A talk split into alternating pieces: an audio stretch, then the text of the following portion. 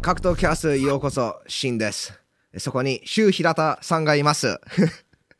はい、こんにちは。このイントロやばいね。ゲストがいるとき、ナオトだったらいいんだけど、あー最近新しいイントロを始めて、はい。いや、でも毎回やりたいな、このイントロ。ちょっとゲストにはちょっと失礼なんですけど、すいません。はい。うん。えーっと、そうですね。皆さんが、えーっと、待ってた、シュウ平田エピソードです。まあ、あシュウ平田がマネージしてるファイターが、まあ、ライゼンでたくさん試合をしたか、これからするっていうことなので、えーっと、早速飛び込んでいきたいと思います。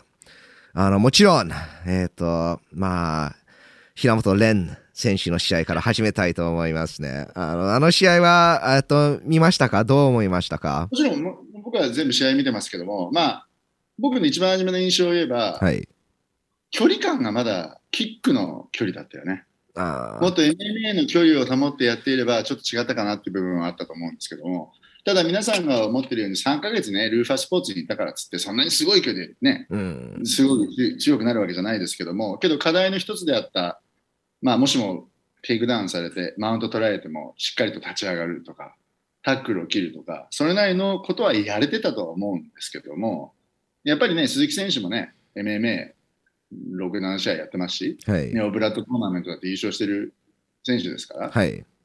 だからやっぱそういう点ではやっぱり、まあ、負けてしまったのは仕方ないかなと思いますけども、まあ、課題は見えてると思うんで、うんまあ、これから諦めずにやるしかないんじゃないかなと思うんですよね。そうですね。そうですす。やっぱり見てる方も忘れてしまったと思うんですけど、鈴木選手、多分6勝3敗の MMA 戦績を持ってからノックアウトにキックボクサーになって、そこでチャンピオンになって、また MMA に戻ったっていうことなので、あの実績で比べると平本蓮選手よりずっとまあ経験があるし、上だったんですよね。そうそうそう。まあ、あのね、基本的にやっぱり1ラウンド目、いいの一発もらっちゃったじゃないですか。あれで印象悪かったと思うし、やっぱり完璧にテイクダウン取れちゃったからね。うんで、そこがやっぱりどうしても印象が悪く、キャッチアップできなかったかなっていう部分はあると思うんですよ、2ラウンドさんが。うん。で、ここでちょっと初めて言うんですけど、実を言うとあれ、ランドマークは、あの、選手たちも、平本選手も、ケージを実を言うとリクエストしてたんですよ。あはい、はい。聞きましたね。ですけど、まあ、でもケージだろうがリングだろうが、負けは負けだから別にそれはエクスキューズじゃないんですけども、まあ、あのリング、ケージにするといろいろそのカメラを置かなくちゃいけない位置とかクレーンとかそういう問題がありまして、で、結局リングになっちゃったんだよね。うん。ですから、まあそういった点でも彼としてはケージではやりがやりたかったかなと思う部分はあると思うんですけども、まあケージでもリングでも、あれだったら結果的には同じだったかなと思うんで、うんうん。まあ、僕もたまに MMA 練習をするんですけれどもあの僕はいもともと打撃の選手だったんです、でやっぱり壁があると立ち上がるのが楽ですね、んそうですよね。いや壁がないと俺立ち上がれないから それぐらいの違いですそう、コーナーに詰められたりとかね、やっぱりリングだと。だけはいど、それはキックを取る選手だったら慣れてるはずだから、はいはい no ex cuse だと思うんで、ただほら、審査もお分かりの通り、MMA っていろんな技術学ばなくちゃいけないじゃないですか。いくらキックですごい実績があっても、すぐそんなにできないですよ。そうなんですね、それはマーク・ハントだって、ミルコ・クロップだって、みんなやっぱり、それをし、まあまあ、コミルコ・クロップの場合は、一発目でほら、藤田和之さんにあのノックアウト勝ちしちゃったから、ちょっとそれは違うんですけども、ほとんどの選手はやっぱりそれなりの数年かけてやっぱりやっていかなくちゃ、ね、MMA にやっぱり移れないんで、うん。まあ、これはまあ仕方ないかなと思うんですよね。うんうんうん。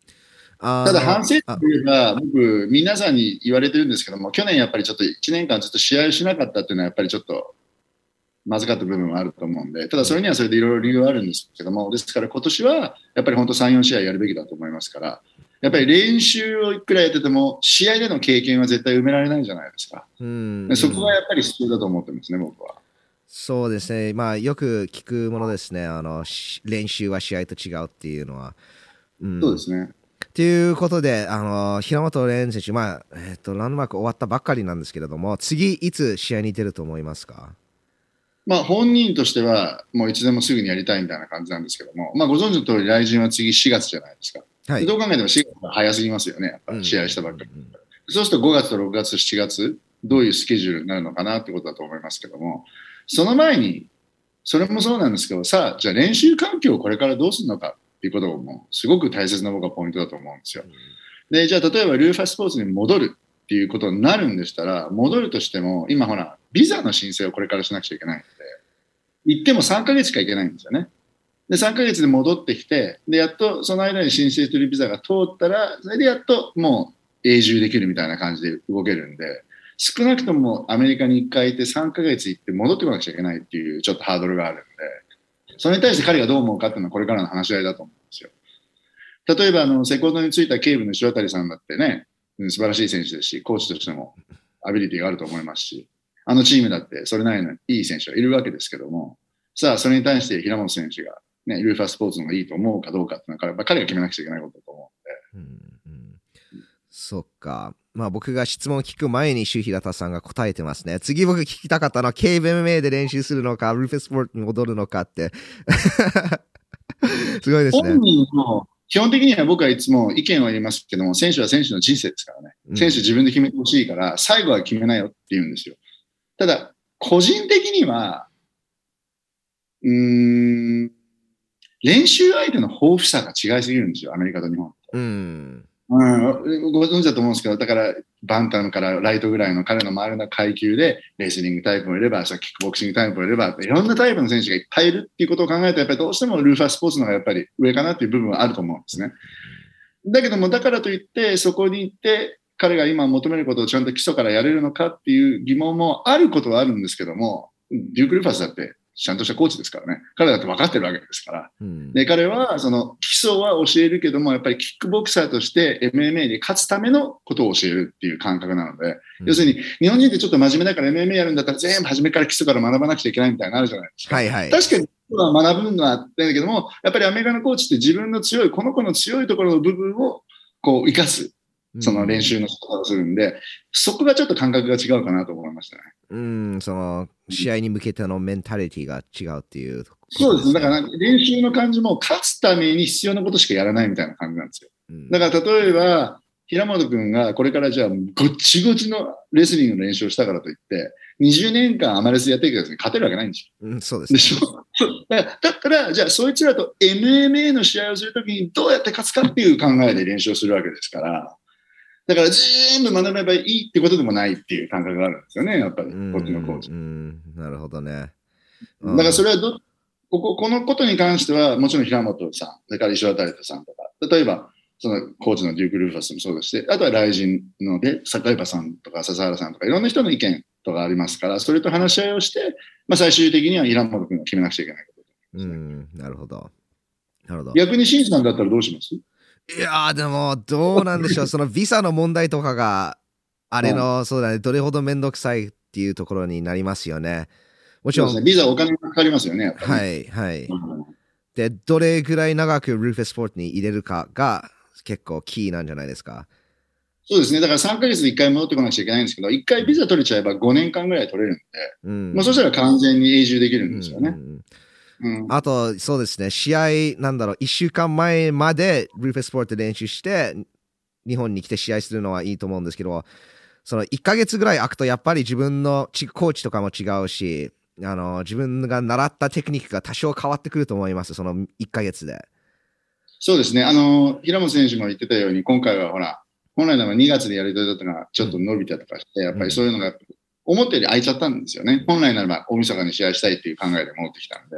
だからおっしゃる通り、やっぱりその間はやっぱり警備で挑戦してるわけ、調整してるわけですから、そのゲームプランとか、そういうことの話し合いは、やっぱり石渡さんとか、そっちのチームでやってもらったんで、うん、まあ、そう、おっしゃるように、こう、ファイトキャンプをやったそのコーチが、あの、ゲームプランを練ってるわけではないし、うん、実際にルーファスポーツに行った時に鈴木選手とやるって決めたわけじゃないですから、それに対してのファイトキャンプにやったわけじゃないですから、でそういう点では、ちゃんとしっかり対戦相手が終わって、しっかりした状態でのファイトキャンプをやらしたいですよね、やっぱり。そうですね。うん。まあ、決して、あの、石渡コーチとその警部がデューク・ルフェスより下っていうわけじゃないんですけれども、やっぱり、一人のコーチから一人に転校すると、やっぱりちょっとその、かいその転校するその期間があるじゃないですか。あれが試合前だとあんまり良くないっていうことだけなんです。はい。それにやっぱり塩谷さんからしても、やっぱりずっとファイトキャンプ見てなかったわけですから。そうですね。はい。ね、そこに言えないし、ね、彼としてもちょっとやりづらかった部分はあると思うんですよね、うん、やっぱり、うん。要するにどっちかというとゲストコーチみたいな感じかなっていう感じと思いますんで。はいはい、すごい責任がありますね。ね僕いつも思ってるんですけども、平本さんのキャリアを僕いつも考えたときに、はい、まあ、初めの実践が一番大事なこと僕はね、10戦やって8勝2敗でもいいと思ってるんです。7勝3敗でも。うんう。ん。で、僕は実と前々から言ってるんですけど、彼が本気で UFC を狙うんだったら、意外とフェザーじゃなくてバンタムの方がいいかもしれない。おーねでそういうふうに考えると、じゃあ将来的にバンタムにもしも本当落としてそこで狙うんだったら、僕はセールスマンだから、ね、その時8勝2敗とか言われるでしょ。うん。あ？でフェザーは関係ないから。でバンタム8勝0敗だからっていう僕、セールスの仕方しますし、だからやっぱり、これからもまだまだ全然チャンスはあると思うんで、けど僕、私は、今ほら、平本天さんってすごく人気があるからさ、はい。はっきり言って1戦目で萩原選手、2戦目で鈴木選手と、ね、そんな MMA の試合もいっぱいしてる選手たちやっちゃってるんだけども、本来ならばね、競技的な観点からしたら、当然相手もプロデビューとか、うん。プロ1、2試合ぐらいの選手からやっていくべきなんですよ。そうですねはい。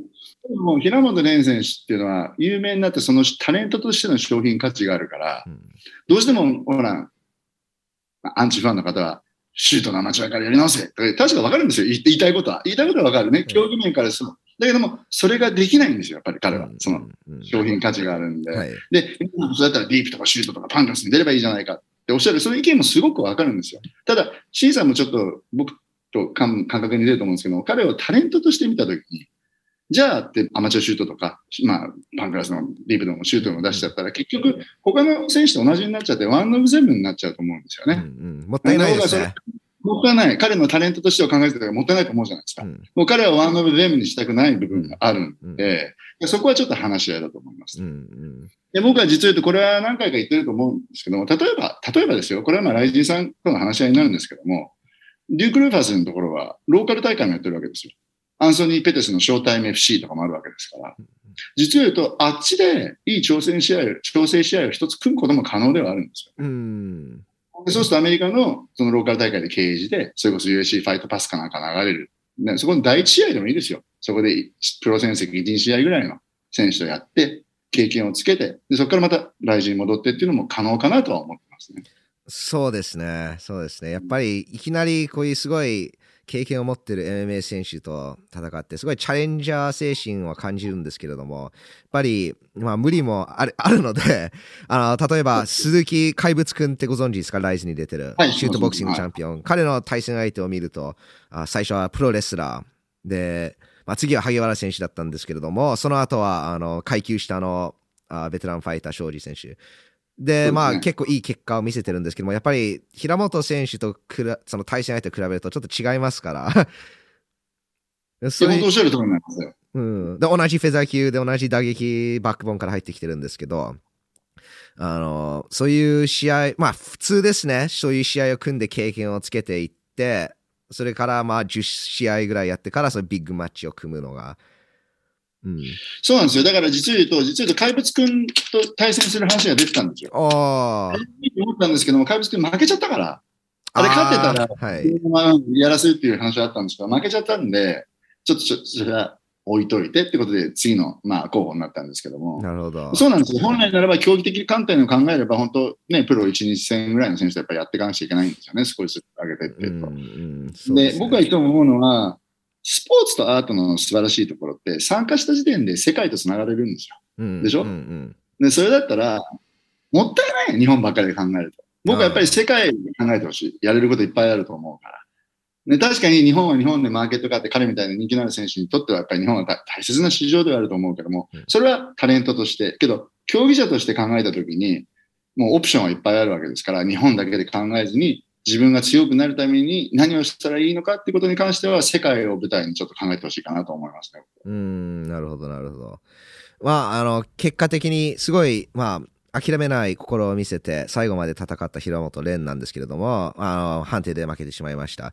ただ、その、はい負けた後の、まあ、その、ファンの反応に、僕結構びっくりしました。すごいサポートしてる、まあ、応援の声が多くて、僕は負けたら、もっとその、アンチの声がもっと上がると思ってたんですけれども、もう本当に逆で結構びっくりしました。あー、周平田さんは、そのリアクションについてどう思いましたか、うん、まあ、けどほら、アンチファンもいるじゃないですか。うんで、アンチファンはアンチファンですごいこと言ってるじゃないですか。いや、でもだねアンチ、アンチファンが言うと、彼らがバッシングされるぐらいなんです。ああ、いサポーターたちがね。はいはいろろはい。彼はさ、それだけさ、大風呂敷広げたわけじゃないですか。俺はこんだけのことやってるって。で、それってすごく大大変なことだと思うんですよ。うんめっちゃめちゃ自分にプレッシャーかけてるわけですし。うんでだけど負けてしまったけども逃げずに堂々とやっぱりマイクもちゃんと話して、うんね、いろいろ言うこと言ってっていうのことだから1ミリも逃げなかったんで、うんうんまあそういうところが評価されたんじゃないでしょうか。うん、そうですよね。すごいですよね。それに、まあ、ぶっちゃけて言いますと、今回フィニッシュされなかったわけですしね。はい。別にちゃんと3試合できましたし、はい。うん、何個か課題はクリアできた。だけどまだまだ課題はいっぱいあるっていうことで、そうですねポジ。ティブに考えるしかないと思いますよね。うん、うん、そうですね。平本蓮選手のえー今後が楽しみです。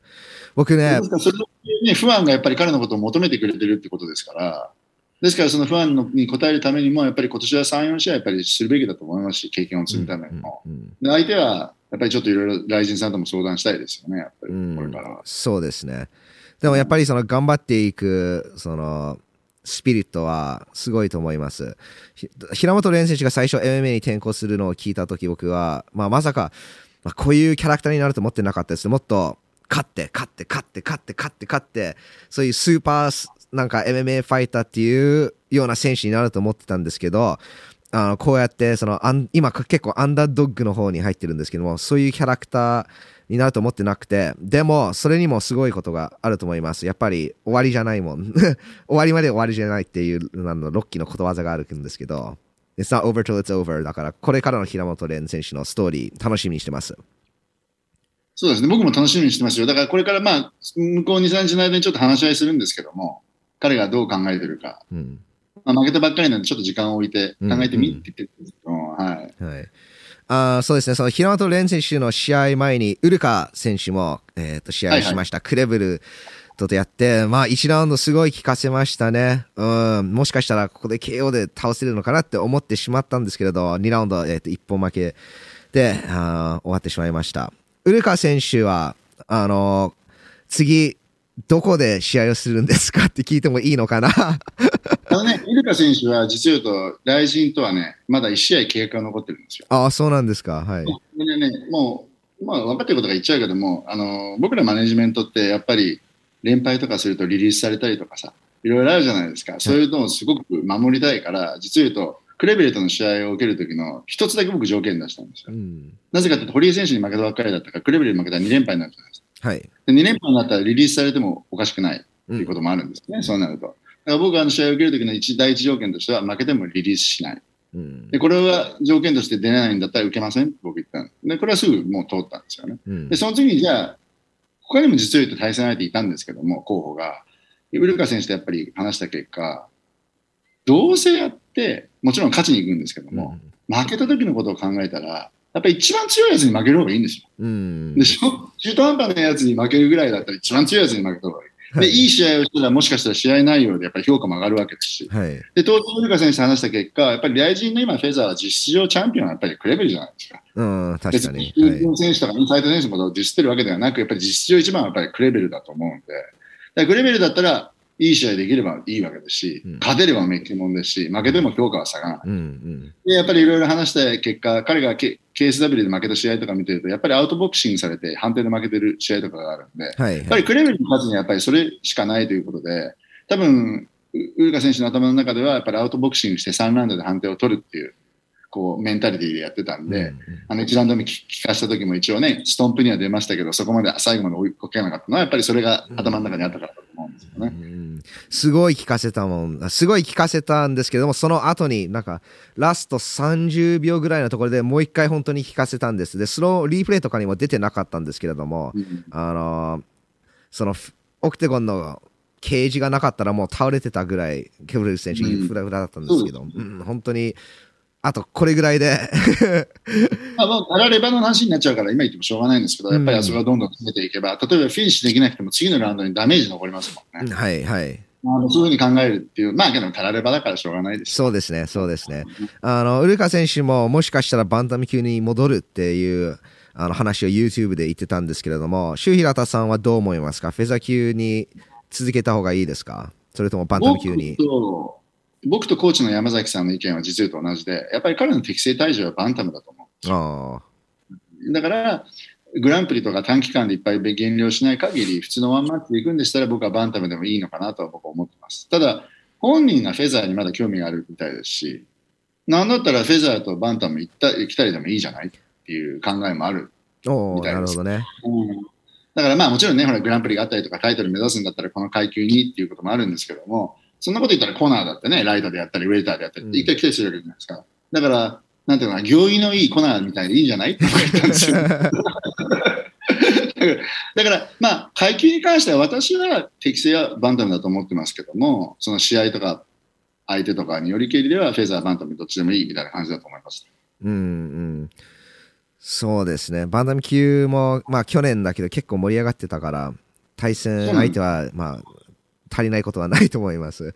そうです。それに、あの、皆さんお忘れになってますけど、一応彼、マネーケープにも勝ってるわけですし、そうなんですね。うん。それで、朝倉海選手に負けた試合まで一発はめもらって負けるって、ああいうのってやっぱり分かんないじゃないですか、もっと展開になってみないと。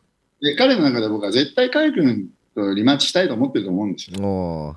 うん、ただ、今の状態ではそこまで持ってくるのはやっぱり難しいじゃないですかうん、階級も違う。はい。じゃあ、どうやったらのリマッチにたどり着けるのかってことも、やっぱり僕ら、ちょっと、ウルカ君と話してる部分もありますから、ああ、まあなるほどね。それだけちょっと言えないんだけども、はいこういうことが可能かもしれないねって狙ってる部分はありますよね。はい。いや、それはぜひ見たいですね。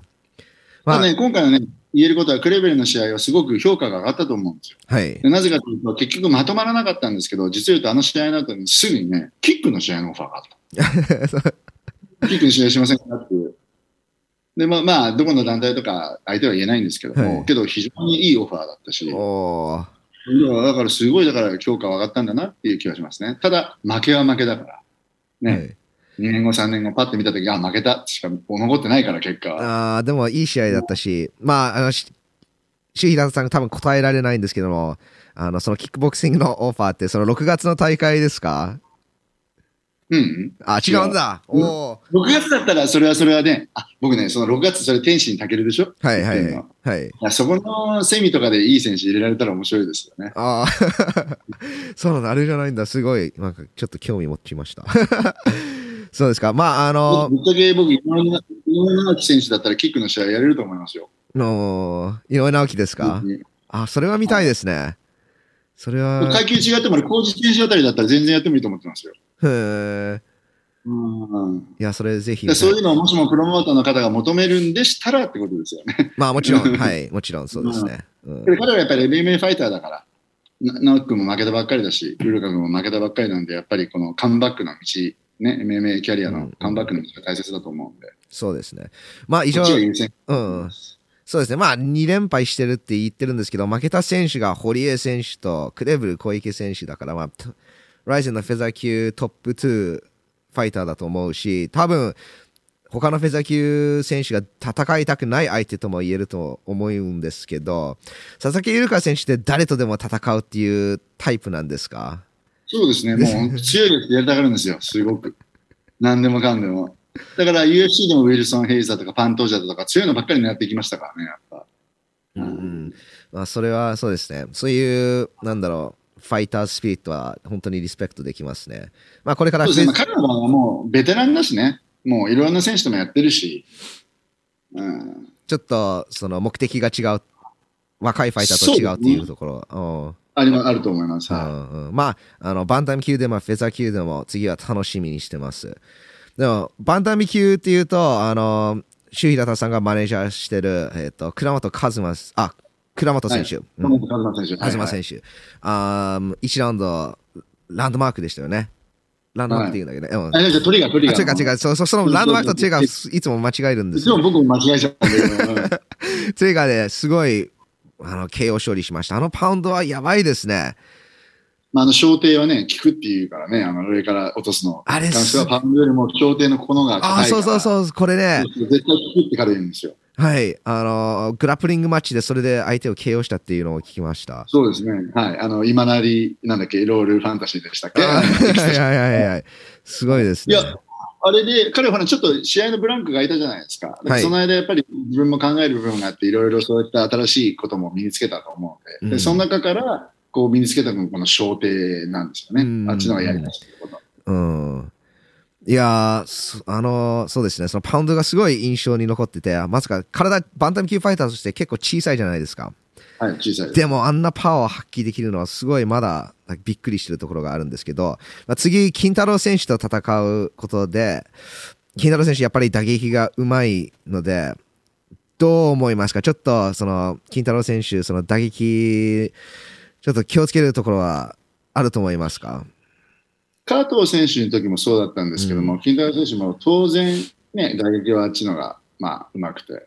で、当然レスリングの展開で持ち込めば大丈夫だろうっていう、もう分かりやすい構図だと思うんですよね。うんうんですから、まず、まあ、それは金太郎選手だって分かってると思うんだけども、とにかく倉本選手は距離を潰しに来るでしょうね、当然。彼の距離で、ね、金太郎選手の距離で戦ったらもらっちゃうからね。けど、金太郎選手だってね、それ考えてやってくると思うんで、うん。まあ、けど僕ね、倉本選手、この前加藤選手と勝った時に僕、その日のうちに一言言ったんですよ。おめでとうっつって勝ってよかったねって。だけども、次絶対もっと強いの来るからねっつって。のだから、うん、もう、もう明日になったらもう気しみして練習した方がいいよって僕言って 水差すあれじゃないけど、つって。なぜかというと、いい結果だったんで、4月に僕大会あるってしてたんで、怪我もなかったんで、うんやりたいんだったらそこで試合組もうっていう話をしてた。うんで、そうなるとね、もうすぐまた、ね、練習しなくちゃいけないんで、はい。ですからそれでその思惑通りにポンって決まったんで、で実を言うと金太郎選手は初めから我々が狙ってた相手なんですよ。おーで実を言うと、あの本当は金太郎選手とやりたいってずっと言ってた。うん。うん、だからそれがやっと回ってきたからよかったなっていうことで。ああ、なるほど。しかもケージですからね。やっぱり距離が。ああー、そっか。うんえーいや、これ、この試合は本当に楽しみですね。まああプレミアができちゃったからさ、まあこれはちょっと古いファンの感覚になっちゃうのかもしれないですけど、いや、来人はもしかしたらケージチャンピオンとリングチャンピオン作ったら面白いかもしれないですよ。あーあー、同じ階級でチャンピオン2人っていう。そうそうそうそう。あーそっか。そしたらチャンピオン VS チャンピオンができるんですけど、それはケージかリングで行われるのかっていう問題になりますねすね。四角、四角でやる。ケージかリングかっていうのを日本のファンの方もすごい好きじゃないですか、これいろいろディベートするの。はいだからそれも面白いかなとは思うんですけどね。うん、ちなみに、周平田さんはどっちが好きですか？僕はケージの方が好きですね、うんやっぱり。あと、レフェリーの介入が少ないから。うん。やっぱりね、ストップ、ドントムーブとか押したりとか、レフェリーの介入が多すぎてますよ。やっぱり、レスリーはなかなか介入しない方がいいでしょ。まあ。ストップはちょっとそうですね、きついですよね。ねストップ、ドントムーブはちょっとね、やっぱり難しいと思うんで、そう考えたらやっぱり僕はケージの方がいいかな。あとやっぱり選手のセーフティーを考えたときに、やっぱり大きい選手だとリングから落っこって怪我したりしてるの僕よく見てるし、うん。やっぱりそういうの考えると本当危ないんですよ、実を言うと。確かに。ただ、ライジンさんはほら、新しいロープにして、増やして、張りも良くしたから、うんまだ良くなったんですけども、他の、例えばアメリカの団体でもまだリングでやってるとこありますけども、そうすると普通のリング使ってるんで、ちょっと危ない部分があるんですよね。そうですね。特にアメリカだったら選手のサイズが違うから、そそうなんですよ。で、あとやっぱりリングでやると、やっぱりレスラーにはちょっと不利ですよね。タックル切るときに足外で済むんですね。そうですねだけども逆に、ケージだとレスラー有利ですよねって話になるし、いろんなあれですよね、やっぱりそれは。はい。えっと、そうですね。あの、真島選手も、えっと、復帰することになりました。この試合はリングで行われるんですか？刑事ですか？これケージです、これも。これも刑事ですか？おーはいこれは真島選手にとって、まあ、美味しいっていうところですよね。そうです。あの、真島選手は2回続けてリングで試合だったじゃないですか。で、彼はやっぱりケージの方が彼のファイトスタイルに合うと思うんで、いトリガーができた時に、ああ、これはトリガーでやらしたいなと思いまして、まあ今なんか言えるんですけども、前、ちょっと前のトリガーで実は試合のオファーあったんですよ。それで受けたんですけども、ちょっとその後怪我しちゃって、出れなくなっちゃったんで、だから、ちょっと試合間隔が空いたのは、実を言うと試合が組まれなかったわけじゃないんです。だから、雷神、あ、真島ファンの方の一部は雷神になんで真島選手と試合組まないんだと実を言うとちゃんと組んでもらえてたの。僕も営業してるし、だけどもちょっと怪我でその受けた試合を受けられなかったのがあるだけであって、ちゃんと定期的にちゃんとオファーは取れるようにしてますし、うんはい。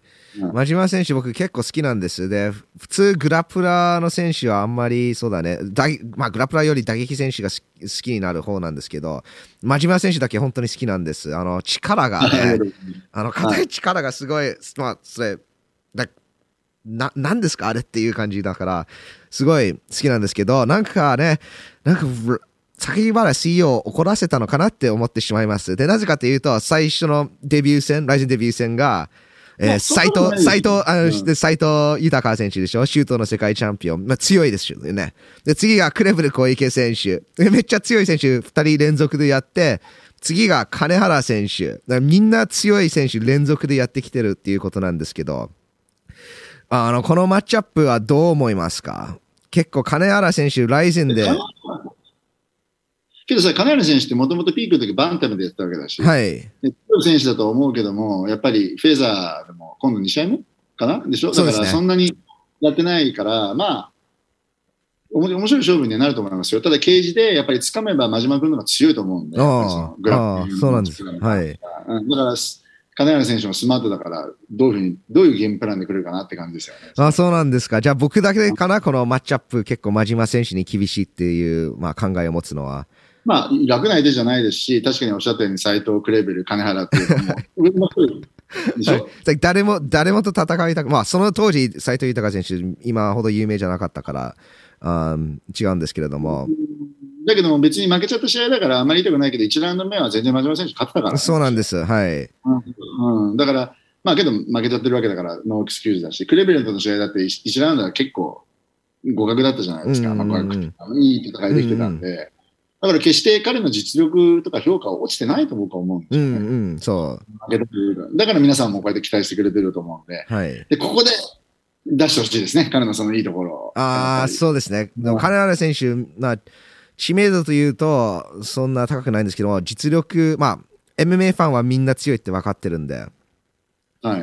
ここで勝てれば。ただ、なんか、ものすごくガチガチに打撃がめちゃめちゃうまいとか、そういうわけでもないから、うん、ただ、オールラウンドに何でもできる選手ですからね。はい。はい。で、まあ僕も知ってるけど、実は言うとキックのチャンピオンとかとスパーリングやってて全然強かったってのも聞いてるし。はいはい。まあ、だから、まあ、何でもできる選手ですから、真島選手は自分のやるべきことをやらなくちゃいけないってことだと思うんですよ。やっぱり自分の戦いに持ち込まなくちゃいけないってことだと思ってる。うん、なるほど。あの、真島選手あ、YouTube とかで、まあ、ネットであんまりインタビューとかが出てないんですけれども、どういう人なんですか？結構、なんか、誰とでも戦う、誰でもいいっていうメンタリティーを持つようなファイターなんですか？まあ、誰でもいいっつったら大げさかもしれないですけども、自分の強さにはちゃんと自信を持ってる選手なんで、うん、この選手だったらやりますっていうのは、早いですよね、決断は。で、あそこはモーリーモーリーさんとコーチとのちゃんと信頼関係もできているんで、ですから、まあ、基本的には試合を断ってきたことはないですね。もちろん怪我とかだったら話は別ですけども。はいはい。いや、だから勝てると思ってるから受けるんであって、で彼の中ではやっぱり自信があるんだと思いますよ。うん、なるほど。まあ、その同じフェザー級で、えっ、ー、と、ライゼン、タイトルマッチが決まりましたね。斎藤豊 VS 牛久潤太郎選手。これが発表された時僕結構あの驚きました。あの、朝倉未来が次タイトルに挑戦すると思ってたんですよ。まあ、もしくはクレベル小池。まあ、その試合が、期間がちょっと短いっていうこともあるんですけれども、あのなぜ朝倉未来がこのタイトル挑戦者として選ば選ばれられなかったっていうのを、ちょっと周平田さんの意見を聞きたくて。ビジネス的観点からすれば、プロモーターが儲けるぞっていう観点からすれば、それはミクル選手だった方が儲かるでしょ。ですよね。絶対にね。だけどね、MMA の世界での僕は実を言うと、ヒリングルール、ね、暗黙の了解のルールが僕はあると思ってて、ああやってアクシデントでさ、チャンピオンがタイトルを失ってしまった場合は、本当アクシデントだから、うん、やっぱりすぐリマッチさせてあげるべきだと僕は思ったんですよ。うん、だからその MMA のマッチメイキングのそのまあ、仁義っていうのかな、セオリーみたいのを大臣さんがちゃんとやったんだなっていう僕は思ってるああと他の伊沢選手対浜崎選手とか、他の選手もみんなリマッチじゃないですか。まあそうですね。でマッチメーカー感覚からしてもリマッチ、リマッチ、リマッチの方がやっぱり面白いっていうのもあると思いますし、でやっぱり審査もほら、選手やったから分かるけど、あの負け方だったらやりたいもんね、あそうですね。あれアクシデントだから。だからといって牛久選手のことをディスってるわけでもなんでもないやっぱり勝ったことは勝ったわけだから。だけども、あれだったら、ちゃんと決着戦をさせてあげたいなっていう、やっぱり、ライジンさんの思いの方が強かったってことなんじゃないですか？うん、なるほど。それからやっぱりほら、ライジンさんだってさ、大晦日に向けたストーリー作りもあるじゃないですか、当然。やっぱりビッグファイトが、はい、埼玉する、はい、そこら辺でやっぱり、みくるさんとか使いたいんじゃないですか？やっぱり盛り上げて。うん、なるほどね。そういうことか。僕勝手に思ってることですよ、それは。はい、もちろん、もちろん。うん。うん、ああ、そうですね。まあ、フェザー級は楽しみですね。うん。フェザー級って面白いことに、僕、ライジンってやっぱりすごくうまいなと思うのは、その例えばその平本選手とか萩原選手だとかね、そういった人気のあるタレント性の強い選手もいれば、真島選手とか斉藤選手とか、もうぐっちぐちに強い。だから面白いことに、エンターテインメント部門とガチガチ部門が2つあるみたいな感じで、はいはい。そういう感じしますよね、マッチメイク見ててそうですねこ。のガチガチ部門とエンターテインメントがどこで交わるのかっていうのがまあ面白い。確かにどこで交わるのかが面白いですね。で、明らかに真島選手が、そう。だって真島選手ってガチガチ競技マッチメイクじゃないですか、どう見たって。はいはいはい。うんさっきおっしゃったように、萩原選手とか鈴木選手だったら、それを上げるようなマッチメイクしてる部分もあると思うんで、うんけどそれはどのプロモーションでもあることだからいいんじゃないですかね。うん、確かにそうですね。うんまあ、ライゼンからちょっと離れるんですけれども、ベラトールで堀口選手の復帰戦が決まりました。あのベラトールバンタムグランプリであのパトリック・ミックスと戦うんですけれども、まあ、あの堀口選手にとってその KO 負けから4ヶ月から5ヶ月ぐらいの期間が空くっていうことになりますけど、それでやっぱり十分の休み時間が入れたと思いますか？もちろんこれは周平田さんの意見なんですけど、いやさ、それ普通みんな、頭部の打撃でノックアウトされちゃったりとか、意識しないと、ほとんどのコーチは、やっぱり1年ぐらい試合しない方がいいよっていうことが多いんですよ。うんうんうんだけども、まあ、本人がやれると思ってるから、まあ、やるんだと思うし、結局メディカルテスト的にはそれは問題がないからってことだと思いますし、うん。これやっぱりチャンスだからね、負けたからやっぱりほら、取りに行きたいと思うし、うん。まあ、それはやっぱりまあ彼いろいろ考えていろいろ相談して結果を受けたんだから、まあそれはそれでもう頑張ってくれ、頑張ってっていうしかないよね、やっぱりね。うん。うん。そうですよね。うん。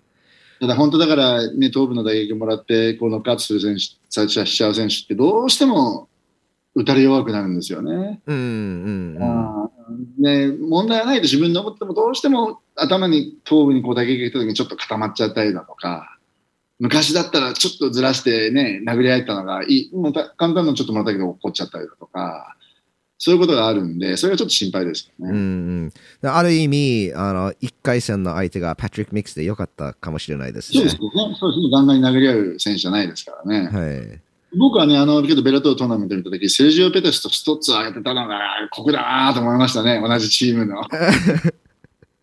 そこで潰しちゃうみたいな思いましたけど、ね。そうですよね。ちょっとかわいそうですね。うんどうすんのかなって感じですよね。うんうん。まあ、ぜひ、あの堀内選手、決勝戦まで行って、その決勝戦を日本でやってくれれば、本当に嬉しいです。まあけど逆に1回戦終わって2回戦日本でもあり得ると思うんですよ、ね。あ、そうですか。だって日程的には僕がベラトールのスコット・ゴーカーだってやっぱり優勝戦はアメリカでやりたいでしょ。ああ、そうですよね。確かに。もったいないですね日本とのこう関係を考えたら別に2回戦、準決勝とかでもいいんじゃないかなと僕は思うんですけどね。ね確かにそうですね。うんさすが周平田さんだ。だ日本大会やるんじゃないかなと思ってるんですけどね、ベラトールもね。あそれはぜひ、ライゼン VS ベラトールの対抗戦は見たいですね。見たいですし、あの皆さん、ほら、ね、シンさんとかコアのファンだったら分かってると思いますけど、アメリカでも世界でも2つの団体が対抗戦することってないですからね。うん、ないですね。はい、はい。まあすごい稀なことしてるんですよ、雷神って実は言うん。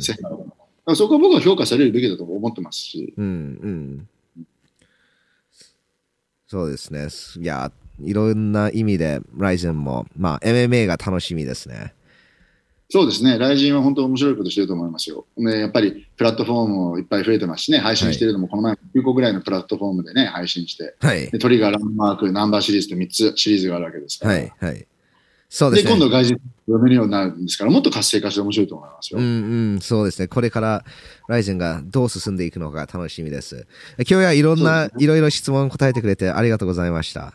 僕、最後にすごい聞きたいものがあるんです。はいはい、はい。ライゼン5年後、どういう団体になってると思いますか？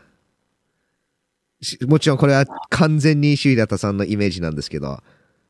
僕がね、はい実はすごい求めてるのは、あの、例えば PFL とかワンチャンピオンシップとか見てもわかると思うんですけども、やっぱり今のスポーツリーグをプロフェ、プロフェッショナルスポーツをしっかり確立させるためには、やっぱりファンドマネージャーとか、大きいところと組まないと、その資金がないと難しいんですよね、やっうぱ。ん。うんでで例えばほら、PFL だって30億、40億って、ボンボンボンボンファンドマネージャーからレイズして、それを使ってどんどんやってて。で、ベラトールだって結局10年間ぐらいずっと赤字だったわけですからね。それを、あの、 DAZN とかね、ショータイムとかによってやっと黒字転換したってことは、要は10年ぐらい、ずーっと赤字を出しても、耐えられるだけのやっぱりスポンサーっていうか、 investor が必要なんですよ、ね。あで僕は、榊原さんはそれもう絶対分かってると思うから、あ。はい。で、ラスベガスに行った時には、スティーブ・アオキとかいろいろあってて、あの、YouTube で流したじゃないですか。はいはいでその時一人あのね、お金集めるの上手い人に会ってるんですよ。う彼ん。あだから意外にアメリカのファンドとかとついて、もっといっぱいこうお金を引っ張ってきて、で、ちゃんとしっかり、それこそベラトールとか、ワンとか、それこそ UFC とかでも対抗できるようなレベルになる方を狙ってるような気がするんで、ぜひそうなってほしいと思いますね。なるほど。せやっぱりいろんな団体が成功してくれる方が選手にとっていいわけですから。はい。で、あと僕ね、これ他のところでもよく言ってるんですけども、雷神ってほら、皆さんがファン買うときに応援コードを入れたりして、うん。で、選手にペーパービューシェアが入ったりするじゃないですか。で、実を言うと、そうやってんのなんて、依頼人だけですからね。うん。うん。アメリカの選手はすごい興味を持って僕に聞いてくるんですよ。え、シューあれってどういうお金入るの？とか。だって、あそんなのアメリカ絶対ないじゃないですか。確かにはいで、あって新しいこうお金を選手に上げるシステムを作ってるんですよ、ライジンあ。さんって。ん今までなかった MMA の世界で。だからこういうこともちゃんとしっかり継続して、他の団体がやってない面白いことをやっていけば、5年後には意外に分かんないですよ。いや、別に UFC 行かなくてもいいし、ライジン行って、ライジン日本でしね、試合して人気出れば、ペーパービューも稼げるしって思う選手も出てくるかもしれない。うん。だから、正面切って UFC と喧嘩しても勝てないじゃないですか、今。どうせ団体としては。それだったら違う手で対抗していこうっていうその考えがすごく見えてて、僕はすごく好きなんですよ、だからやってることが。うんだからすごく期待してますよね、僕。なるほど。ありがとうございます。いや、いろいろ、あの、聞けて本当に楽しかったです。最後にけど、じゃあ一つ、はいシンプルに、おー、OK。ちょっと言ってるけども、今僕ロンドンいるじゃないですか。ね、UFC でロンドン来てて、今もうマスクもみんなしてなくて、ねあの、隔離もないんですよ。で、PCR 検査もなし。ね。そうするとですね、もうこれ、僕、6月シンガポール大会やるんじゃないかなと思ってます。おーイコール、僕、その時期からアジアの大会やると思ってます。イコール、UCPI が上海にあるんで、僕は今年こそアアジアのコンテンダーズやると思ってますよ。おーでそうなるとそこに入る日本人選手も出てくる。はいはい。だからやっと今年後半、また日本人選手が UFC に出れるチャンスうんの枠が僕はすごく広がると思ってるんで、でそこもまた面白い展開になるんじゃないかなと思ってますね。そうですね。やっぱり日本人選手が UFC に行くのは、僕は個人的にすごい見たいですし、あそれこそ今週の、えーたあ佐藤隆選手の試合も本当に楽しみにしてます。いや、き今日は、いや例えばあの、シーズンでさ、パウンドストームとか見てます？あの、ドリーマーズとか。ドリーマーズは、あの、ちょこちょこ見てます。はい。で、今度パウンドストームでほら、中村理恵選手がカイタノの選手とやるじゃないですか。カイタノはうちのマネジメントなんですけども。はい。あれ、すごく無謀なマッチメイクだって一部の人は思ってると思うんですよね。カイタノも30戦ぐらいしてて。うんででもこれ中村選手、これって勝ったら僕、優勝いけると思います。の、そこかららで。そういうようなマッチメイクが実用と起きてるから、これ結構僕皆さんね、ドリーマーズとパウンドストームっていうのは、もしかしたら UFC のショートカットになっちゃうかもしへー、お。うんなぜかというと、5戦とか6戦ぐらいでもコンテンダーズ入れちゃうわけじゃないですか。はいはい。そうするとドリーマーズで卒業して、3、4試合、5試合して、そのままフィッとコンテンダーズに行ける、こう、道のりができるかもしれないですよね。へ僕は来人にすごく期待してますし、実を言うとドリーマーズっていうのは、僕、数年後には、なんかすげえ選手を輩出するんじゃないかと思って、うん。僕もそれをすごく注目してるんで、これからの僕の注目は、来人のその5年後、はいドリーマーズ。はい。それからやっぱり、後半のやっぱりアジアの UFC の動きですよね。ああ、そうですねそれ。がやっぱり大きく日本のやっぱり MMA にも大きくかかってくるんじゃないかなと思ってますね、僕は。ああ、それは、そうですね。えーちょっと今後が楽しみです。え今日は、今日はいろいろありがとうございました。はい、本当あんまり面白い話できなかったかあ、いや、すごい面白かったです。あのー皆さんも、えっ、と、周平田さんの Twitter、Instagram、えー、概要欄に貼って